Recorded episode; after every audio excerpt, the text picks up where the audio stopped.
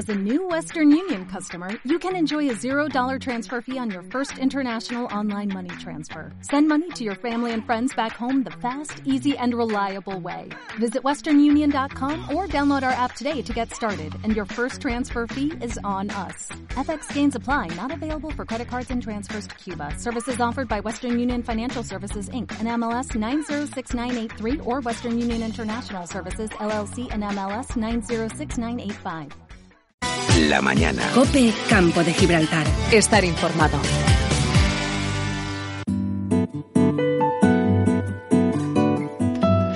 Estamos en la una de la tarde, siete minutos de este lunes 29 de abril. Abrimos, destapamos nuestra caja de Pandora. Vamos a hablar de psicología como es habitual cada inicio de una nueva semana aquí en la radio. Vamos a saludar, antes de nada, a nuestro colaborador y especialista, Luis Miguel Arenillas, recordándote que es licenciado en Psicología y especialista en Psicología Educativa e Infantil, miembro de las divisiones de Psicología Educativa y Jurídica del Colegio de Psicólogos de Andalucía Occidental, y también es especialista en Psicología de la Familia y experto en Psicología Clínica. Luis Miguel, ¿qué tal? Bienvenido, buenas tardes. ¿Qué tal? Buenas tardes. ¿Cómo has disfrutado del fin de semana? ¿Bien? ¿Todo? Bien, sí, siempre, siempre que no haya sobresaltos es un buen fin de semana. ¿eh? A pesar de las temperaturas que han descendido, sí, ¿no? Pero, sí que ha bajado, sí. Bueno, el miércoles se vuelven a animar, dicen los entendidos. Vamos a dar los canales de comunicación de contacto con el programa, aunque antes te adelantamos que hoy vamos a tratar sobre el miedo individual y social desde la perspectiva de la psicología. El correo electrónico es pandoracope.gmail.com Luego el blog donde colgamos los programas es pandoracope.wordpress.com o el teléfono, el 956 69 0790. En el programa de hoy decíamos, hablaremos de un tema que, aunque tal vez no ha dejado de tener vigencia desde que el mundo es mundo, probablemente ha incrementado su incidencia a medida que el ser humano se ha visto envuelto en esta nueva era de, bueno, lo técnico, la inmediatez de la información. Hablamos del miedo, del efecto psicológico y social del miedo sobre nosotros. Trataremos de analizar esas dos vertientes del miedo, la individual y la social, desde la perspectiva de la psicología. Bueno, eh, decíamos que esto es importante, lo del miedo en nuestras vidas, en nuestra forma de relacionarnos, en nuestra forma de entender el mundo. Pero, Luis, ¿qué es el miedo? ¿Cómo se explica el miedo desde el punto de vista de la psicología, de un psicólogo? A ver, cuéntanos. Bueno, el miedo no es otra cosa que una emoción básica del ser humano, ¿no? aunque no es exclusiva del ser humano y siendo una emoción básica debemos entender que posee una función adaptativa, es decir, que nos sirve. ¿no? Su utilidad se articula como reacción a una posible amenaza, básicamente, y por, por, resumirlo mucho. ¿no? Ante esa posible amenaza, pues el cuerpo se prepara para la acción, ya sea para, para escapar del, de la amenaza o para atacar. Y ese es el motivo por el cual en nuestro cuerpo pues, se producen en una situación de miedo una serie de reacciones hormonales y fisiológicas, como por ejemplo, bueno, todos las conocemos, ¿no? es decir, aumenta la tasa cardíaca, la presión arterial, la concentración de glucosa en sangre, el, el riego sanguíneo en los músculos mayores, eh, se abren los párpados mucho, ¿no? Esta reacción típica del, del gesto del, oh, del, de, terror, de terror ¿no? Las pupilas se dilatan, etcétera, ¿no? El miedo, por tanto, y sin entrar en modelos teóricos que hicieran demasiado complicada la explicación, sería una emoción mediada básicamente por la percepción más o menos realista de un peligro o una amenaza potencial, ¿no?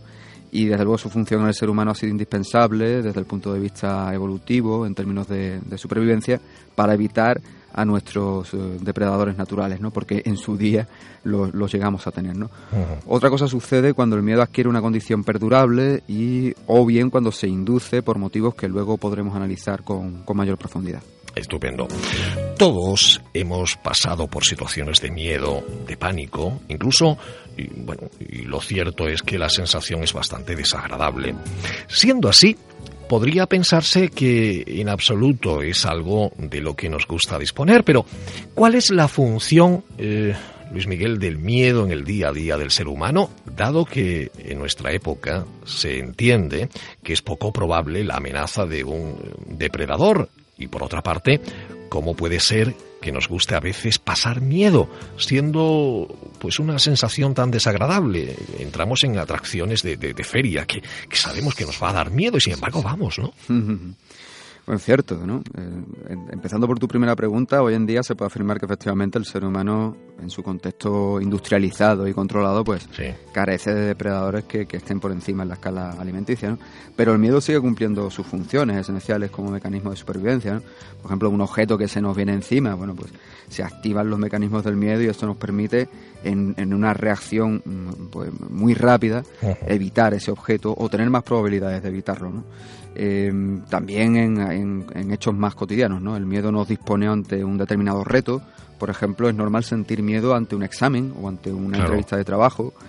Y aunque parezca contradictorio, esto, ciertas dosis de miedo nos ayudan a mejorar nuestro rendimiento ante esas situaciones, Pero como, como bien citabas, es, muy cierto, ¿no? Que en general el miedo implica sensaciones mm, nada agradables a nivel corporal y a nivel psicológico, sobre todo cuando es recurrente o sostenido en el tiempo, y cuando conlleva enfrentarse a amenazas más serias que un examen o que un, libro que se nos cae de la estantería justamente en dirección a nuestra cabeza. ¿no? Por eso puede resultar difícil de entender que nos gusten o que a algunas personas especialmente les gusten tanto las películas de terror, ¿no? O, estas personas que les gustan las experiencias al límite, los deportes de riesgo y demás están de moda ahora, ¿no? Eso tiene mm, diversas explicaciones de la psicología, pero yo he, decidido elegir una que a mi entender arroja bastante luz sobre este asunto y es un corte de audio, el, primero que vamos a poner hoy, en el que la profesora Marta Isabel Díaz lo explica de manera muy certera y, y sencilla. Pues vamos a verla. El miedo lo que conlleva es una respuesta de activación, una respuesta de, ansiedad. Y a determinados niveles la respuesta de, activación como tal puede ser una respuesta muy, muy reforzante. Es lo que algunos individuos llaman es que yo necesito sentirme, sentirme vivo, sentirme con un cierto nivel de activación. Por eso se buscan esas situaciones, yo diría que moderadamente estresantes. Realmente pasar miedo no nos gusta a nadie, sobre todo cuando las consecuencias realmente pueden ser negativas. Estamos hablando de situaciones que no llegan a ser peligrosas totalmente, bien porque lo estamos viendo en una pantalla, con lo cual es lo que se llaman experiencias vicarias, experiencias a través de determinados modelos eh, que tenemos delante, o simplemente porque sabemos que existe un cierto grado de control yo no creo que haya nadie que le guste tirarse por un, por un puente, a no ser que esté atado por una cinta y que él sepa que no se va a matar. Entonces, lo que le gusta es sentir ese grado de activación fisiológica. Bueno, lo ha explicado muy bien. Además, decía que, eh, bueno, eh, hay gente que dicen que el miedo es igual como a sentirse vivo, ¿no? Eh, no te escuchaba. A ver. Eh, te tienes que cambiar de, micro. A ver. Ahora. Ahora sí. Ahora. No, decía, sí, en efecto, la búsqueda de sensaciones, la búsqueda de, experiencias forma parte de, de a veces el, perfil de personalidad de determinado tipo de gente, ¿no? Pero en general todos buscamos experiencias que nos hagan sentir vivos, ¿no?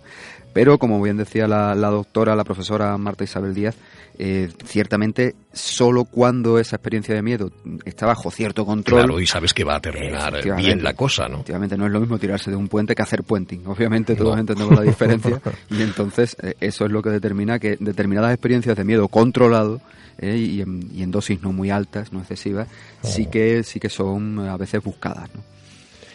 Entonces, Luis Miguel, el miedo tiene una función adaptativa, pero ¿existe algún extremo en el que deja de ser algo eh, como una función positiva para ser eh, para el ser humano y, pasar a convertirse en algo negativo? Sí, sí.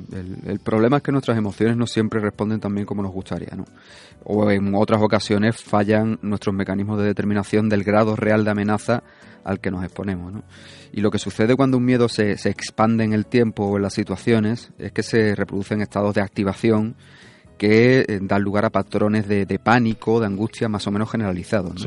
Y así es como aparecen estados de ansiedad y estrés, ¿no? que son, digamos, la verdadera gran pandemia de finales del, del 20 y comienzos de, este siglo. Y eso no lo podemos controlar. ¿eh? Sí, como cuando entramos en una atracción. Sí se puede controlar. Sí, se puede controlar, eh, bueno, cuando no llega a ser un miedo generalizado muchas situaciones y no perpetuado en, el tiempo, siempre que busquemos obviamente ayuda profesional, se podría llegar a, solucionar la cuestión. Y eh, eh, cuestión de la que hablaremos más adelante, si el miedo es un miedo realista y un miedo específico, no un miedo difuso. Eh, el miedo pierde su función adaptativa cuando nos vemos sobreexpuestos a él. ¿no? Esto sucede con todas las funciones básicas, por ejemplo, la alimentación tenemos un ejemplo clarísimo. ¿no? El alimento es bueno siempre que no nos excedamos porque en exceso es pernicioso. ¿no? Eh, el problema de la sobreexposición al miedo es doble. Por un lado, cada vez nos hacemos más vulnerables a amenazas que son menos realistas, es decir, el miedo se hace menos selectivo y por otro, la fisiología, es decir, nuestro cuerpo se resiente porque bueno, nuestro sistema inmune funciona peor, nuestro sistema eh, cardiovascular puede resentirse, el sistema hormonal se desequilibra, etcétera, etcétera. Es decir, que hay ocasiones en que el miedo efectivamente pasa a ser eh, un, elemento patológico, ¿no? O puede llegar a serlo. Dado el poder que el miedo ejerce sobre el ser humano, según hemos entendido de lo que nos cuentas, Luis, ¿es posible que sea utilizado como instrumento para mal o para bien? Yo no lo dudaría demasiado. Y si tuviera que decidirme por la medida en que se usa para mal o para bien, a gran escala el miedo, me atrevería a decir que mucho, mucho más a menudo se usa para mal. ¿eh? Esto eh, se conoce entre psicólogos, sociólogos, pero también entre expertos en mercadotecnia, politólogos de toda estirpe. El poder de influencia del miedo sobre el hombre especialmente sobre aquello que ahora gustan llamar masas, que es una aberrante cosificación de las personas, por cierto, es difícilmente superable en otros o a través de otros mecanismos. El miedo nos convierte en seres más vulnerables, menos reflexivos, más predeterminados hacia la aceptación sin crítica de, lo que se nos cuenta desde las fuentes que damos por válidas. En general, por ejemplo, un telediario nunca lo vamos a poner en duda. El miedo es el sofisma desde, el que se han eh, llegado o llevado a cabo determinadas decisiones políticas eh, de enorme trascendencia en la historia. ¿no? El miedo a los judíos se expuso como motivación del Tercer Reich, por ejemplo. Ahora nos atenaza salvajemente el miedo a los terroristas, ¿no? el, terrorismo, ese, ese ente, ¿no? Eh, que es un miedo más global por ser más anónimo, ¿no? más, más indeterminado. Cualquiera, eh, o eso nos exponen, puede ser terrorista. Ya no es una cuestión de etnias ni de creencias, no, ya cualquiera. ¿no? y en fin, pero sobre todo puedes estar repensando, ¿no? Que, cualquier día eh, puedes ser víctima de, un atentado, porque entonces no, no, vivirías. Claro, pero esa idea se está de alguna manera inoculando, ¿no? Porque la repetición del, de la idea de que el terrorismo está presente, de las células dormidas, de, tal, eh, bueno, pues, y sobre todo... En lugares donde lo han vivido muy, muy de cerca, me imagino, ¿no? Sí, pero incluso aquí, ¿no? Ya, llegamos a un punto en que, como comentaremos a continuación, eh, bueno, pues hay un atentado en Boston, a miles de kilómetros de aquí, y la reacción inmediata es que apenas unos días después detienen a dos supuestos eh, o presuntos eh, terroristas, ¿no? En España, uno en Zaragoza y otro en Murcia. Incluso aquí vivimos en el pasado verano, creo recordar, una, una detención eh, aquí en la línea de, de, varios supuestos terroristas, ¿no? Por cierto, en general y a menudo suelen eh, ser liberados al cabo de pocos días. ¿no? En fin, hay, hay una serie de, acción-reacción muy inmediata que en general, eh, bueno, pues da lugar a, cierta al establecimiento de cierta relación casual, no, no casual en este caso, sino causal, que, es preocupante, ¿no? Porque lleva al, ciudadano a, establecer ciertas asociaciones que nos inducen al miedo de que el terrorista está en cualquier parte, ¿no? Em, en... Esto ¿Ha pasado siempre de otra forma o, a través de las tecnologías, de los informativos que hoy llegan al momento, a cualquier rincón del globo? Sí, no, tenemos una cuestión que lo, que, lo, que lo trata más en profundidad eh, a continuación, pero sí que efectivamente el hombre siempre, obviamente, el, ser humano siempre ha sido temeroso de determinado tipo de, circunstancias o variables. Pero en la actualidad esos miedos se han diversificado hasta un punto que yo creo que en la historia de la humanidad no tiene parangón, ¿no? Y efectivamente, como tú muy bien apuntas, tiene que ver mucho con el exceso de, información y la sobreexposición a esa información a la que estamos sometidos los seres humanos. Tengo por ahí un corte eh, para ilustrar cómo se usa el miedo para dominar a las personas, ¿verdad? Eh, una secuencia breve del documental de Michael Moore Bowling for, Columbine, en el que el doctor Barry Glasner, que es un estudioso del, uso del miedo sobre las llamadas masas humanas, lo expone de manera muy certera. ¿Lo, lo oímos, Antonio? Venga. La estadística favorita de toda la investigación que hice es la que indicaba que el índice de asesinatos ha bajado un 20%. La cobertura, el número de asesinatos que salen en las noticias de la noche, en cambio ha subido un 600%. El pueblo estadounidense está condicionado por las cadenas de televisión, por las noticias locales y piensa que sus comunidades son más peligrosas de lo que realmente son. Por ejemplo, aquí, en esta comunidad, los delitos han bajado año tras año en los últimos ocho años. Pero la posesión de armas, en particular las pistolas, va en aumento la gente como que se quiere proteger más, ¿no? Sí, aumenta el miedo a pesar de que disminuye la amenaza, lo cual es una paradoja bastante curiosa. Tenemos muy presentes, como muy bien apuntabas hace unos minutos, esos atentados sucedidos en Boston hace algunas semanas, la posterior detención de dos hombres en Zaragoza y Murcia eh, por supuesta afiliación a organizaciones terroristas de corte integrista islámico. Se supone que el miedo es una reacción natural a ese tipo de hechos, pero ¿en qué medida, eh, Luis Miguel, el miedo condiciona nuestra forma de pensar y de actuar? Pues lo condiciona de forma importante, ¿eh? de forma profunda. Mm, como decíamos antes, resulta curiosa la relación entre el atentado de Boston y las detenciones en España, apenas unos días después, como por ejemplo también suscitó cierta controversia la actividad militar en Irak tras los atentados del 11S. ¿no? La pregunta que quizás mm, puede movernos un poco la conciencia es, ¿se detiene a dos supuestos terroristas en España dos días después del atentado de Boston para que estemos más tranquilos o para consolidar la idea de una amenaza que puede causarnos un daño en cualquier rincón del planeta y en cualquier momento.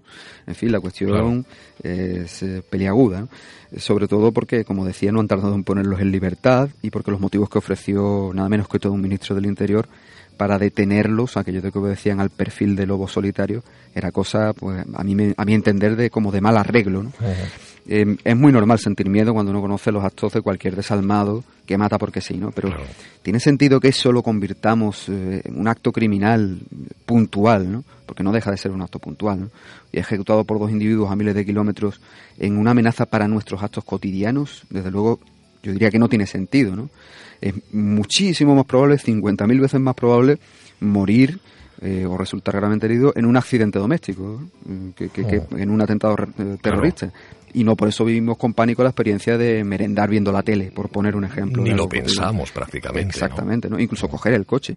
A nadie le produce pánico coger el coche, excepto algunas personas que efectivamente tienen ciertos miedos, pero... Y algunas que sí, ¿no? Sobre todo si han tenido algún accidente, pero sí, pero como tú muy bien apuntas, tiene que mediar una experiencia previa muy oh. cercana para que eso se convierta en algo traumático. Oh. En cambio, sin necesidad de haber sufrido un, atentado terrorista, pues el miedo al terrorismo se ha convertido en un ente oh. eh, de enorme preeminencia. ¿no? Hablas del atentado del 11 de septiembre de 2001 en Nueva York como un posible punto de inflexión en el papel que el miedo ha pasado a tener en todos nosotros. ¿Por qué crees esto, Luis? ¿En qué modo puede explicarse este efecto desde la psicología? Decíamos antes, sobre exposición a la información. El atentado se retransmitió en directo a un claro, público... es que lo vivimos, ¿no? Claro, exactamente. A de las pantallas. En vivo y retransmitido a un público potencial de centenares de millones de personas, ¿no? El miedo difuso pasó a ser algo que dimos por cierto indiscutible en el momento en el que nos lo soñaron en tiempo real, ¿no? Eh, eh, en fin, el, miedo se inocula en nosotros eh, con una fuerza inigualable a partir de entonces. Todos recordamos imágenes de aquel día, ah. segurísimo, y esas imágenes probablemente permanecerán en nuestra memoria durante muchos años.